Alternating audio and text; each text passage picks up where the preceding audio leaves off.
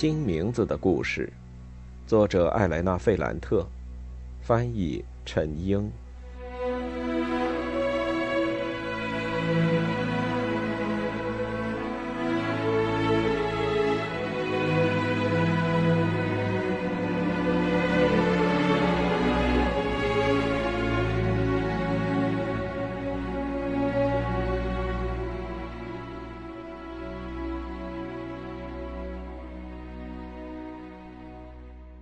十九，斯特凡诺睡了一整天。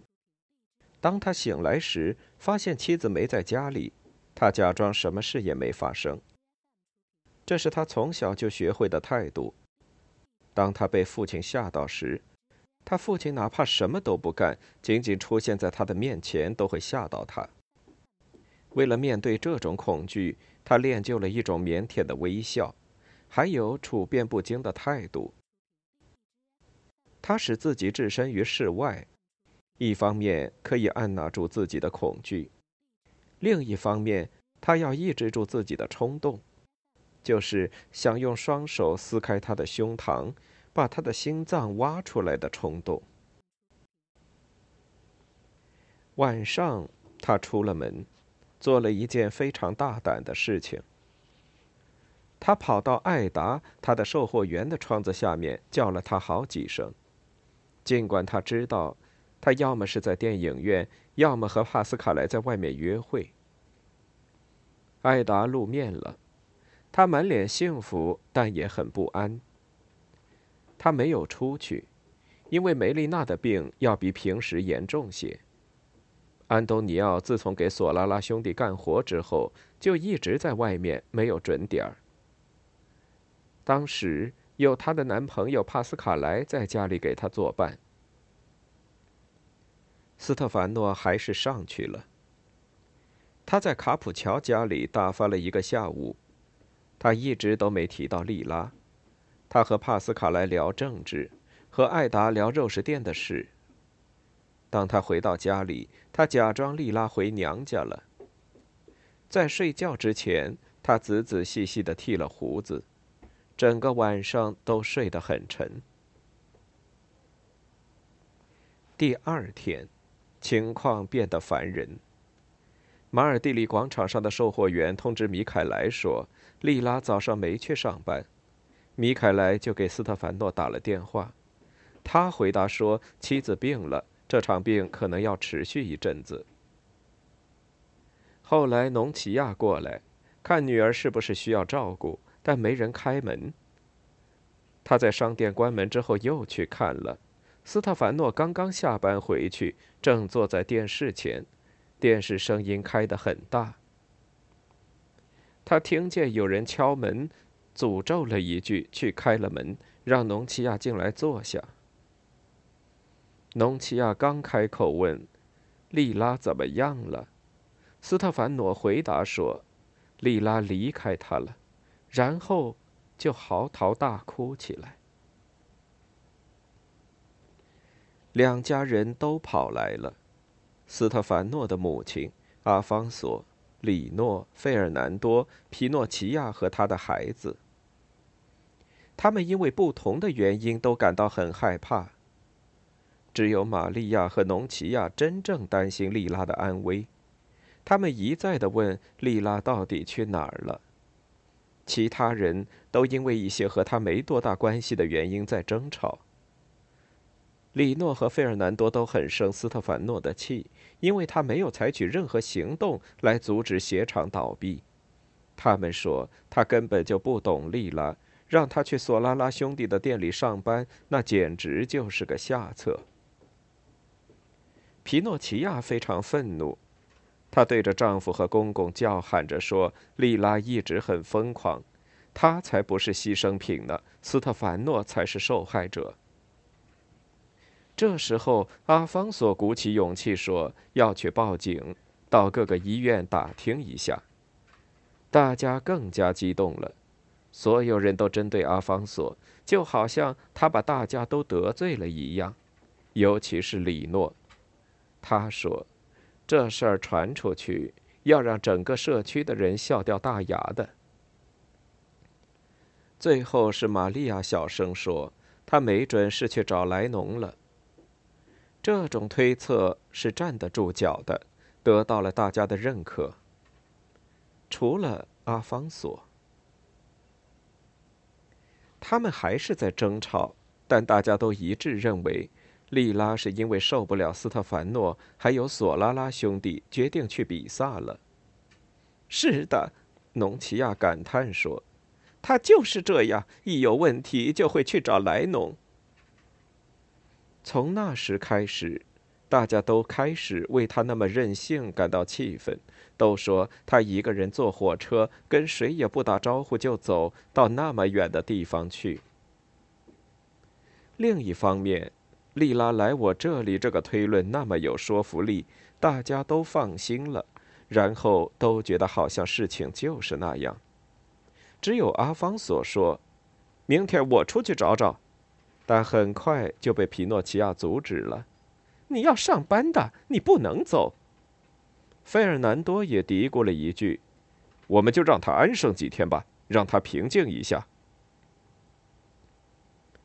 这就是第二天斯特凡诺给那些问起利拉的人的答复：他去比萨找莱农了，要休息一下。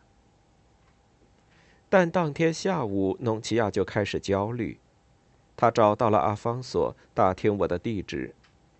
阿方索没有我的地址，他根本就没有，而且除了我母亲，没有人有我的地址。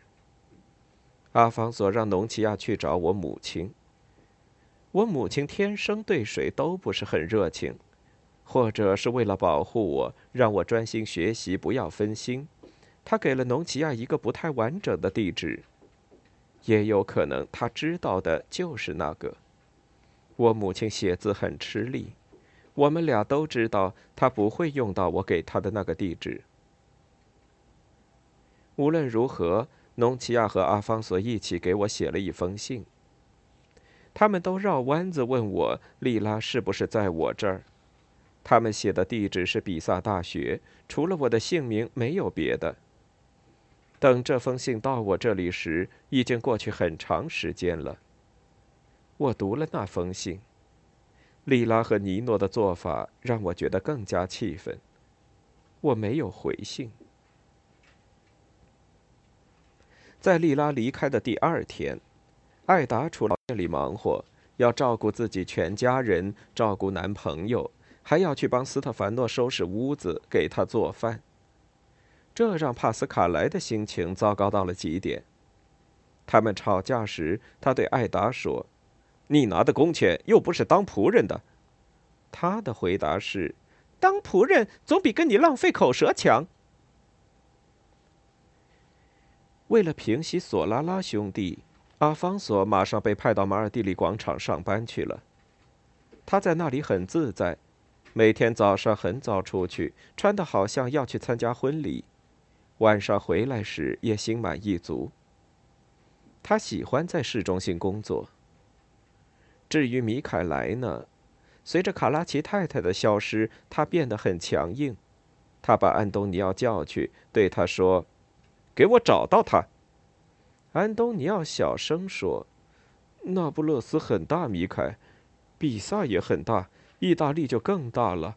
我从哪儿开始找呢？”米凯莱回答说：“从萨拉托雷的大儿子那里开始。”他瞪了安东尼奥一眼，这个眼神的意思很明确。然后他说：“假如你把我让你找他的事告诉别人，我就让人把你送到阿威尔莎疯人院去，你永远都出不来。放聪明点儿，你看到的所有事只能告诉我，懂吗？”安东尼奥点了点头。九时，那些人和东西，他们的轮廓和形状消失散开，这是莉拉一辈子最害怕的事情。在他的家人里，他最喜欢的是他哥哥，他的扭曲变形让他害怕。在斯特凡诺从男朋友变成丈夫的过程中，他身上发生的变形也让他恐惧。后来从他的笔记里，我才知道，新婚之夜对她的影响有多大。她害怕丈夫的身体变得扭曲，害怕他因为内心的欲望、愤怒和冲动是他变形了，或者说事情正好相反，他的扭曲是因为他的内心本来就阴险、卑鄙、怯懦。他尤其害怕自己夜里醒来，看到他在床上变形，变成了一块快要破开的肉瘤，他身上的肉会掉下来，还有周围的每样东西、家具，整个房子，还有他自己，她丈夫的妻子也会跟着破裂，会被那肮脏恶心的活物吞没。门在她身后关上。他就好像进入了一道白烟里，别人看不到他。他带着行李穿过整个社区，坐上地铁，到了弗莱格雷区。莉拉感觉留在身后的是一个软溜溜的空间，里面居住着一些无法描述、失去形状的生物。他终于走向一个坚实的地方，可以容纳他，容纳他的全部。他和周围的人都不会变得支离破碎。穿过一些荒凉的街道，他到达了目的地——一栋民房的三楼。他走进一套房子里，那套房子有两个房间，状况糟糕的很，家具很破旧，厕所里只有一个马桶和一个洗脸池。这房子是他一个人找的。尼诺要准备考试。另外，他正在给《晨报》写一篇新的文章，还在修订之前写的一篇评论。那篇文章被南方新闻退稿了。有一本名为《北方和南方》的杂志说可以发表。他看了房子，租了下来，预付了三个月的房租。现在他进到这房子里，觉得非常愉快。他很惊异的发现。甩开了那些似乎一辈子都会粘着他的东西，他感到一种愉悦。是的，他就是这样描述的：愉悦。失去了新社区的舒适生活，他一点都不觉得遗憾。他闻不到屋子里的霉味，他看不到卧室角落里湿气形成的霉斑，他觉察不到窗子透射进来的灰暗的光。他离开了那个舒适的环境，又回到了他童年时期经历过的穷苦环境，但他一点都不难过。他觉得，就像一种神奇的魔法，让他从一个痛苦的地方消失，出现在一个幸福的地方。我觉得那一次，他感受到了一种自我消除、人间蒸发的乐趣。他告别过去所有的一切。过去的身份、大陆、鞋子、肉食店、丈夫、索拉拉兄弟、马尔蒂里广场，还有我，在另外一个崭新的地方重新开始。他现在唯一的身份是尼诺的情人，尼诺会在晚上到达那里。显然，尼诺很激动，他拥抱了她，吻了她。有些茫然的看了看四周，他把门和窗都紧紧的关起来，就好像怕有人忽然闯入。他们开始做爱，那是他们在奥利佛的那夜之后第一次在床上做爱。后来，他起身开始学习，抱怨说灯光太暗。莉拉也从床上起来帮他复习。他们一起重新检查了给《晨报》写的文章，直到夜里三点，他们才拥抱着入睡。莉拉觉得很安全。尼诺的身体是多么清新、修长、纤细，和斯特凡诺的多么不一样。他的气味是多么让人清新。他感觉自己来自一个幽灵一样的世界，终于到了一个真实。有生命力的地方。早上，他的脚刚踩到地上，就不得不马上跑到厕所去呕吐。他关上了门，不让尼诺听到。九十一。他们的同居生活持续了二十三天。莉拉离开了之前的生活，她越来越轻松。她离开了结婚后享受的富裕生活，但一点儿也不觉得遗憾。她离开父母、弟弟妹妹、李诺，还有他的小侄子，但他一点儿也不觉得忧伤。他的钱会花完，但他一点儿也不担心。他唯一在乎的事是和尼诺一起醒来，一起睡去，在他学习或写东西时陪在他的身边。他们会进行激烈的讨论，会激起他头脑里的风暴。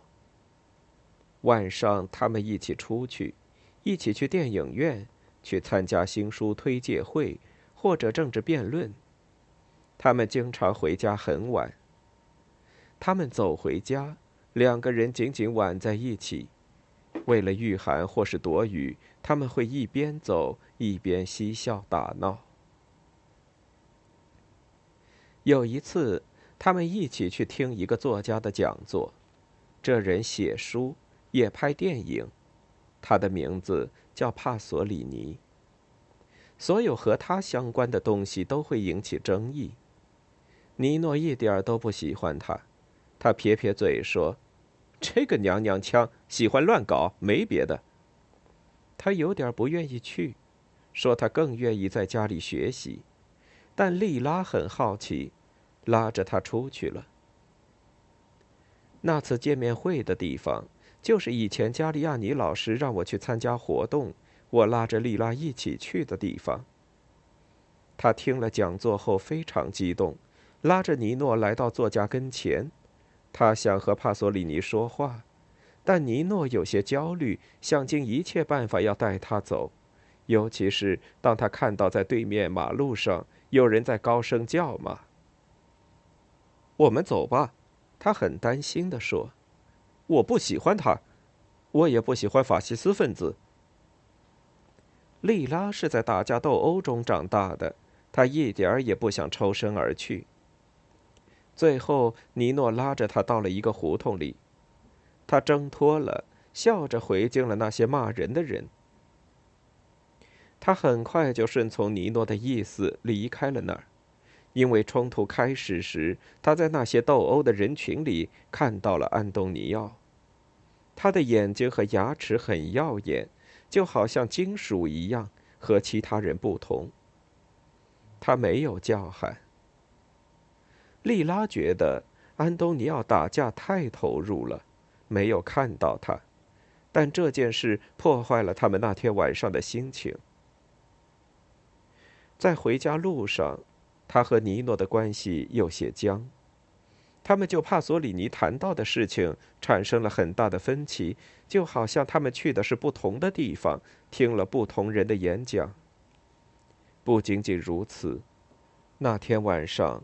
尼诺开始怀念他们在马尔蒂里广场商店里的那段时间，那些匆忙的、激动人心的幽会。同时，他也感觉到莉拉身上那种让他不安的东西。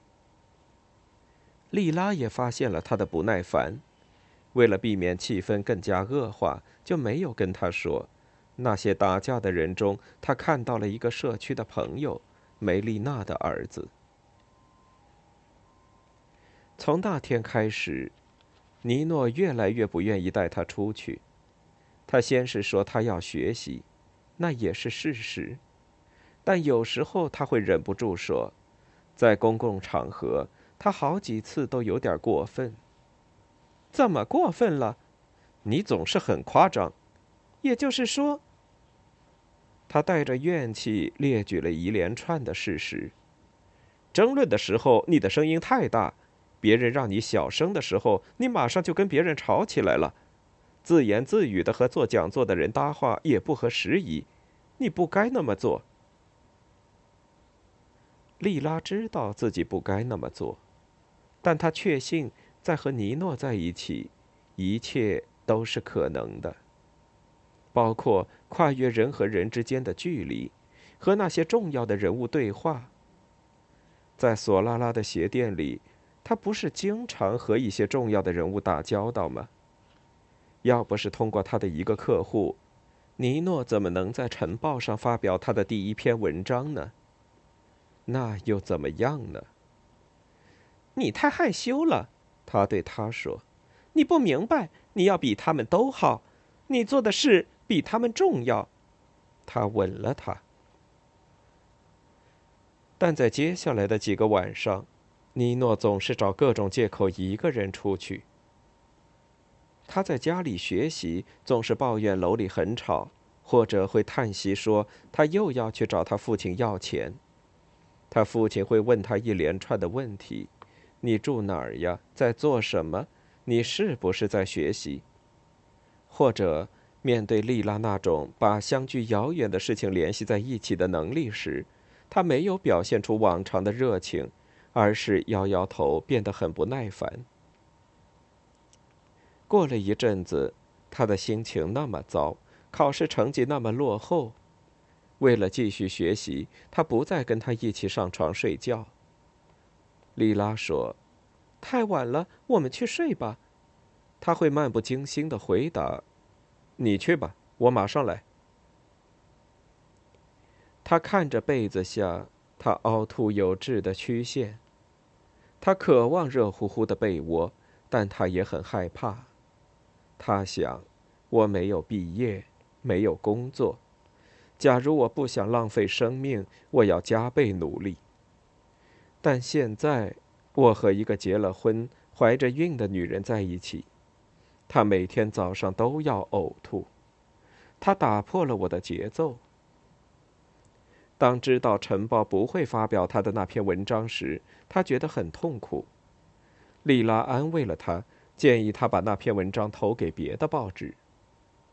最后，他补充说：“明天我打个电话问问。”他想给那个在索拉拉的鞋店认识的编辑打电话，想知道问题出在哪儿。尼诺叹了口气：“你不要给任何人打电话。”“为什么？”“因为那个烂人从来都对我没兴趣，对你也一样。”“不是这样的。”真的是这样，我又不是白痴，你只会给我惹麻烦。你想说什么？我不该听你的。我做了什么呢？你把我的脑子搞乱了，因为你就像一滴水，叮叮叮的。如果一切不按照你的方式来，你就不放手。文章是你构思的，是你写的呀。是啊，但你为什么让我重写了四遍呢？是你自己重写的，丽娜。我们明说吧。你选一个你喜欢的事，你回去卖鞋子、卖香肠，但你不要想着成为另一个人，还把我也搭进去。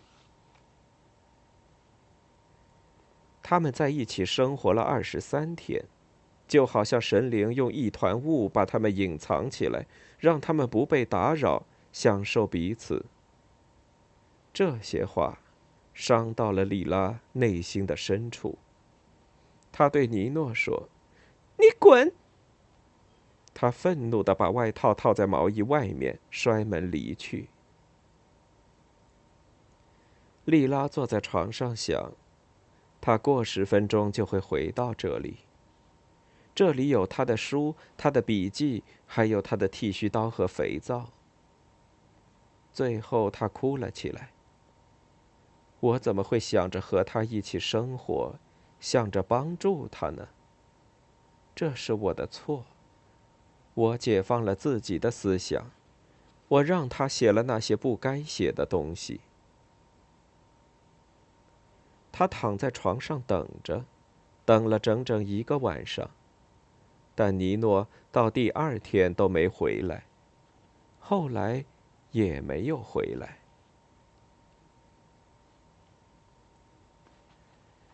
九十二。我现在要讲的事，是我听不同的人在不同的时间里说的。我从尼诺开始吧。尼诺离开弗莱格雷区的房子以后，躲到了他父母家里。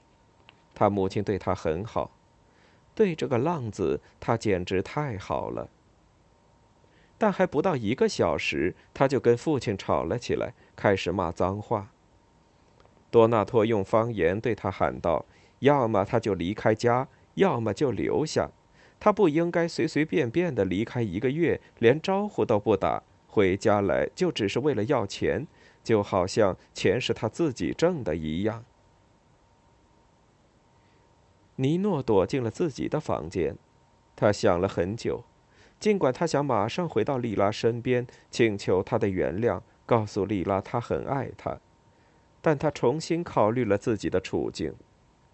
他确信自己落入了一个陷阱，那不是他的错，也不是莉拉的错，而是欲望的错。他想，比如说现在，我迫不及待的想回到他的身边，不停的吻他，承担起自己的责任。但理智告诉我，今天我在失望透顶时所做的是正确的。莉拉和我不合适。莉拉怀孕了，她肚子里的孩子让我害怕。我应该去找布鲁诺，让他借些钱给我。我应该离开那不勒斯，就像艾莱娜一样，去别的地方学习。他想了一个晚上，第二天又想了一整天。一方面，他觉得自己真的离不开里拉；一方面，他又觉得恐惧，因为他想起了他那些缺乏教养、肆无忌惮的做法，他那种过于聪明的无知，还有他的思想。那些思想都很大胆，不知道他是怎么想到的。他有些无法控制自己。晚上，他打电话给布鲁诺，说要出去找他。天下着雨，他跑到了公车站，在车子开动之前上了车，但忽然间他就改变了主意。他在加利波第广场下车，他坐地铁去了弗莱格雷区，他迫不及待的想拥抱莉拉，想站着要她。一进家门，马上就要，就在入口的墙壁上。现在这是最紧要的事，后面的事再考虑吧。天很黑，他大步流星的在雨中走着，他没有看到有个人正迎面向他走来，他被狠狠的推了一把，被推倒在地。那人开始对他拳打脚踢，拳打脚踢。那打他的人不停的对他说话，但语气里没有愤怒。离开他，再也不要见他了，再也不要碰他。快点说，快说！我要离开他，说我再也不见他，再也不碰他。你这混蛋，你这烂人，你喜欢啊？喜欢搞别人的老婆？你说我错了，我要离开他。尼诺很顺从的说了那些话，但那打他的人并没有停手。与其说是因为疼痛，不如说是因为害怕，他晕了过去。九十三，打尼诺的人是安东尼奥，但关于这事，他并没有对自己的老板透露半个字。米凯莱问他有没有找到萨拉托雷的儿子时，他说他找到了。当米凯莱焦急的问。顺着这个线索，有没有找到莉拉？他说没有。米凯莱问他有没有莉拉的消息，他说莉拉还没有找到。唯一一个可以绝对确认的事情是，萨拉托雷的儿子和卡拉奇太太之间绝对没有任何瓜葛。当然，他在说谎。其实他很快就找到了尼诺和莉拉。是一个非常偶然的机会找到的。有一天晚上，他要和那些共产党打架，那是他的工作。他让几个人挂了彩。他没有继续再打。他看到莉拉和尼诺两个人走开，就跟了上去。他发现了他们住的地方，他明白他们现在生活在一起。在接下来的几天，他搞清楚了他们在做什么，他们的生活。看到他们时，他感到很嫉妒，同时也很欣赏。他欣赏莉拉，他想莉拉怎么可能离开她的家，一套非常漂亮的房子，离开她的丈夫、肉食店、汽车、鞋子、索拉拉兄弟，跟一个身无分文的穷学生在一起，而且住在一个比他们的社区还要破的地方。这姑娘到底怎么了？勇气，疯狂。同时，他对尼诺的嫉妒一点点的加强。那个又干又瘦的家伙，简直就是坨狗屎。但莱农喜欢他，莉拉也喜欢他，这让他觉得很痛苦。萨拉托雷的儿子到底有什么？他有什么好？他整日整夜都在思考这个问题。他钻到了这个牛角尖里出不来，以至于他的病又犯了，尤其是手的毛病。现在他不停地把手十指交叉握在一起，好像在祈祷。最后，他决定要解放莉拉，尽管在那个时候，莉拉并不想被解放。但是安东尼奥想，一件事情是好是坏，人们都需要时间来了解。帮助他们，就意味着在他们生命中的某一时刻，帮他们做一件他们自己做不到的事。米凯莱并没有让他去打萨拉托雷的儿子。情况正是如此，他没有告诉米凯莱事情的核心部分，他没有理由做这些。揍尼诺一顿，那是他自己的决定。他用了一段时间做决定，因为他想让尼诺离开利拉，把他丢弃的东西再归还给他。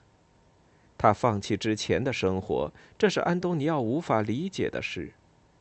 他打了尼诺是为了解恨，因为他很讨厌尼诺，一个不值一提的小白脸，弱不禁风的竹竿身材，竟然让我们两个姑娘过去和现在都对他那么倾心。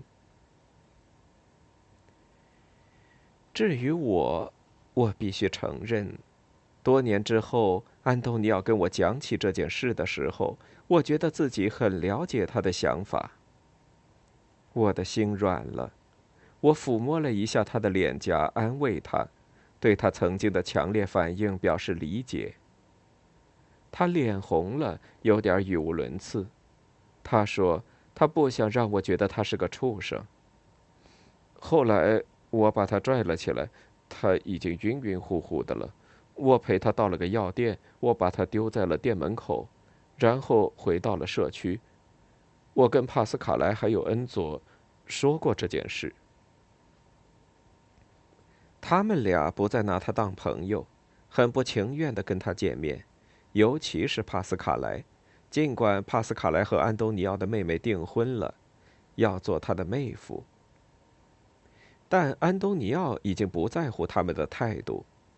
他把自己卖给了索拉拉兄弟，他假装什么事儿也没有。他假装他们的敌意只是一种不悦，并没有危及他们的友情。他没有说尼诺的事，他只说他找到了莉拉，现在他需要帮助。我们要帮他做什么呢？帕斯卡莱用一种恼怒的语气说：“帮他回到家里。他没有去找莱农，他现在住在弗莱格雷区一个很破的地方。他一个人住吗？”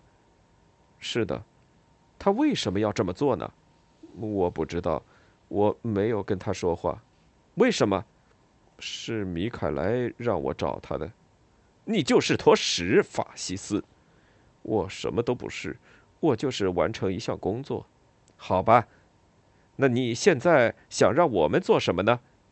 我没有告诉米凯莱我找到他了。然后呢？我也不想失去我的工作，我要挣钱。假如米凯莱知道我跟他撒谎，他会解雇我的。你们快去找他，把他带回家。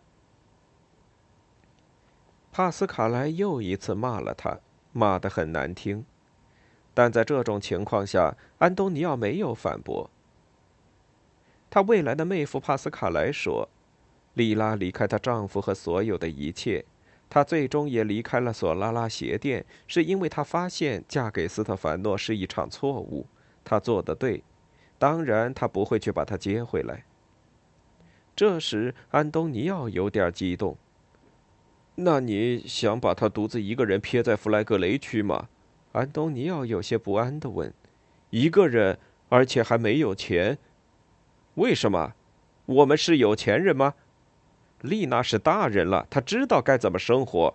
她做了这个选择，总有她自己的原因。我们就别打扰她了。每次我们需要帮助的时候，她总是出手帮忙的。提到丽拉给大家的钱还有帮助，帕斯卡莱有点脸红。他嘀咕了几句关于富人和穷人，还有社区内外的女性处境的一些话。他说：“要掏钱的话，他愿意出一点儿。”但是恩佐，他一直默不作声，用一个不耐烦的手势打断了帕斯卡莱的话，然后问安东尼奥：“你把地址给我。”我去问问他到底是怎么想的。九十四。第二天，他真的去了。他坐了地铁，在弗莱格雷区下车，找到了那条路，还有那栋房子的大门。那一段时间，我对恩佐一无所知。他的生活不是很称心，一切都让他难以忍受。他母亲总是在诉苦抱怨，他弟弟妹妹需要抚养，蔬菜市场上的黑社会勒索，拉着小车在外面叫卖，他赚的钱越来越少。帕斯卡莱关于共产党的那些唠叨，还有他和卡门的关系，都让他很烦。但他的性格很内向，让人很难猜到他到底是个什么样的人。从卡门那里，我得知他在偷偷学习，他想通过自考获得一个工业管理证书。我和卡门聊天的那次，可能是圣诞节，他对我说：“自从春天他从部队回来，一直到圣诞节，恩佐才吻了他四次。”他很气愤地补充了一句：“可能他压根不是个男人。”当一个男人不怎么在意我们时，我们这些姑娘家经常说他不是个男人。恩佐是男人，不是吗？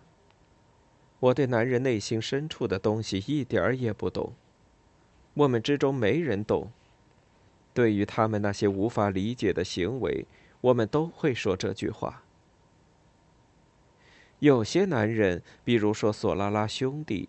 比如说帕斯卡莱、安东尼奥、多纳托·萨拉托雷，再比如说我在比萨高等师范的男朋友弗朗科·马里，他们都通过不同的方式渴望我们：霸道的、低三下四的、漫不经心的、关注的。但毫无疑问，他们是渴望我们的。但另外一些男人，比如说阿方索、恩佐，还有尼诺。他们的感觉就完全不同。他们和我们之间总有一定的距离，就好像我们之间有一道围墙，要越过这道围墙，那是我们的事儿。恩佐当完兵后，他的这个特点就更加明显。他不会做任何讨好女孩子的事，实际上他没做讨好任何人的事情。他的身材本来就不高大。加上他那种自我克制和压抑，就好像整个人都变得更加小了，但密度很大，充满能量。他脸上的皮肤就像一张在太阳底下张开的帐子，不动声色。他走路时只有腿在动，身体其他部分都不动，手臂不动，脖子和头，甚至连头发都纹丝不动，就像一只金色的钢盔。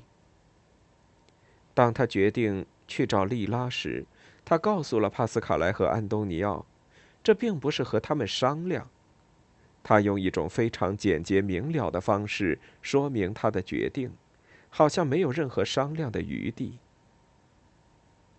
他去弗莱格雷区也没有任何忐忑。他找到了那条路，还有那扇门。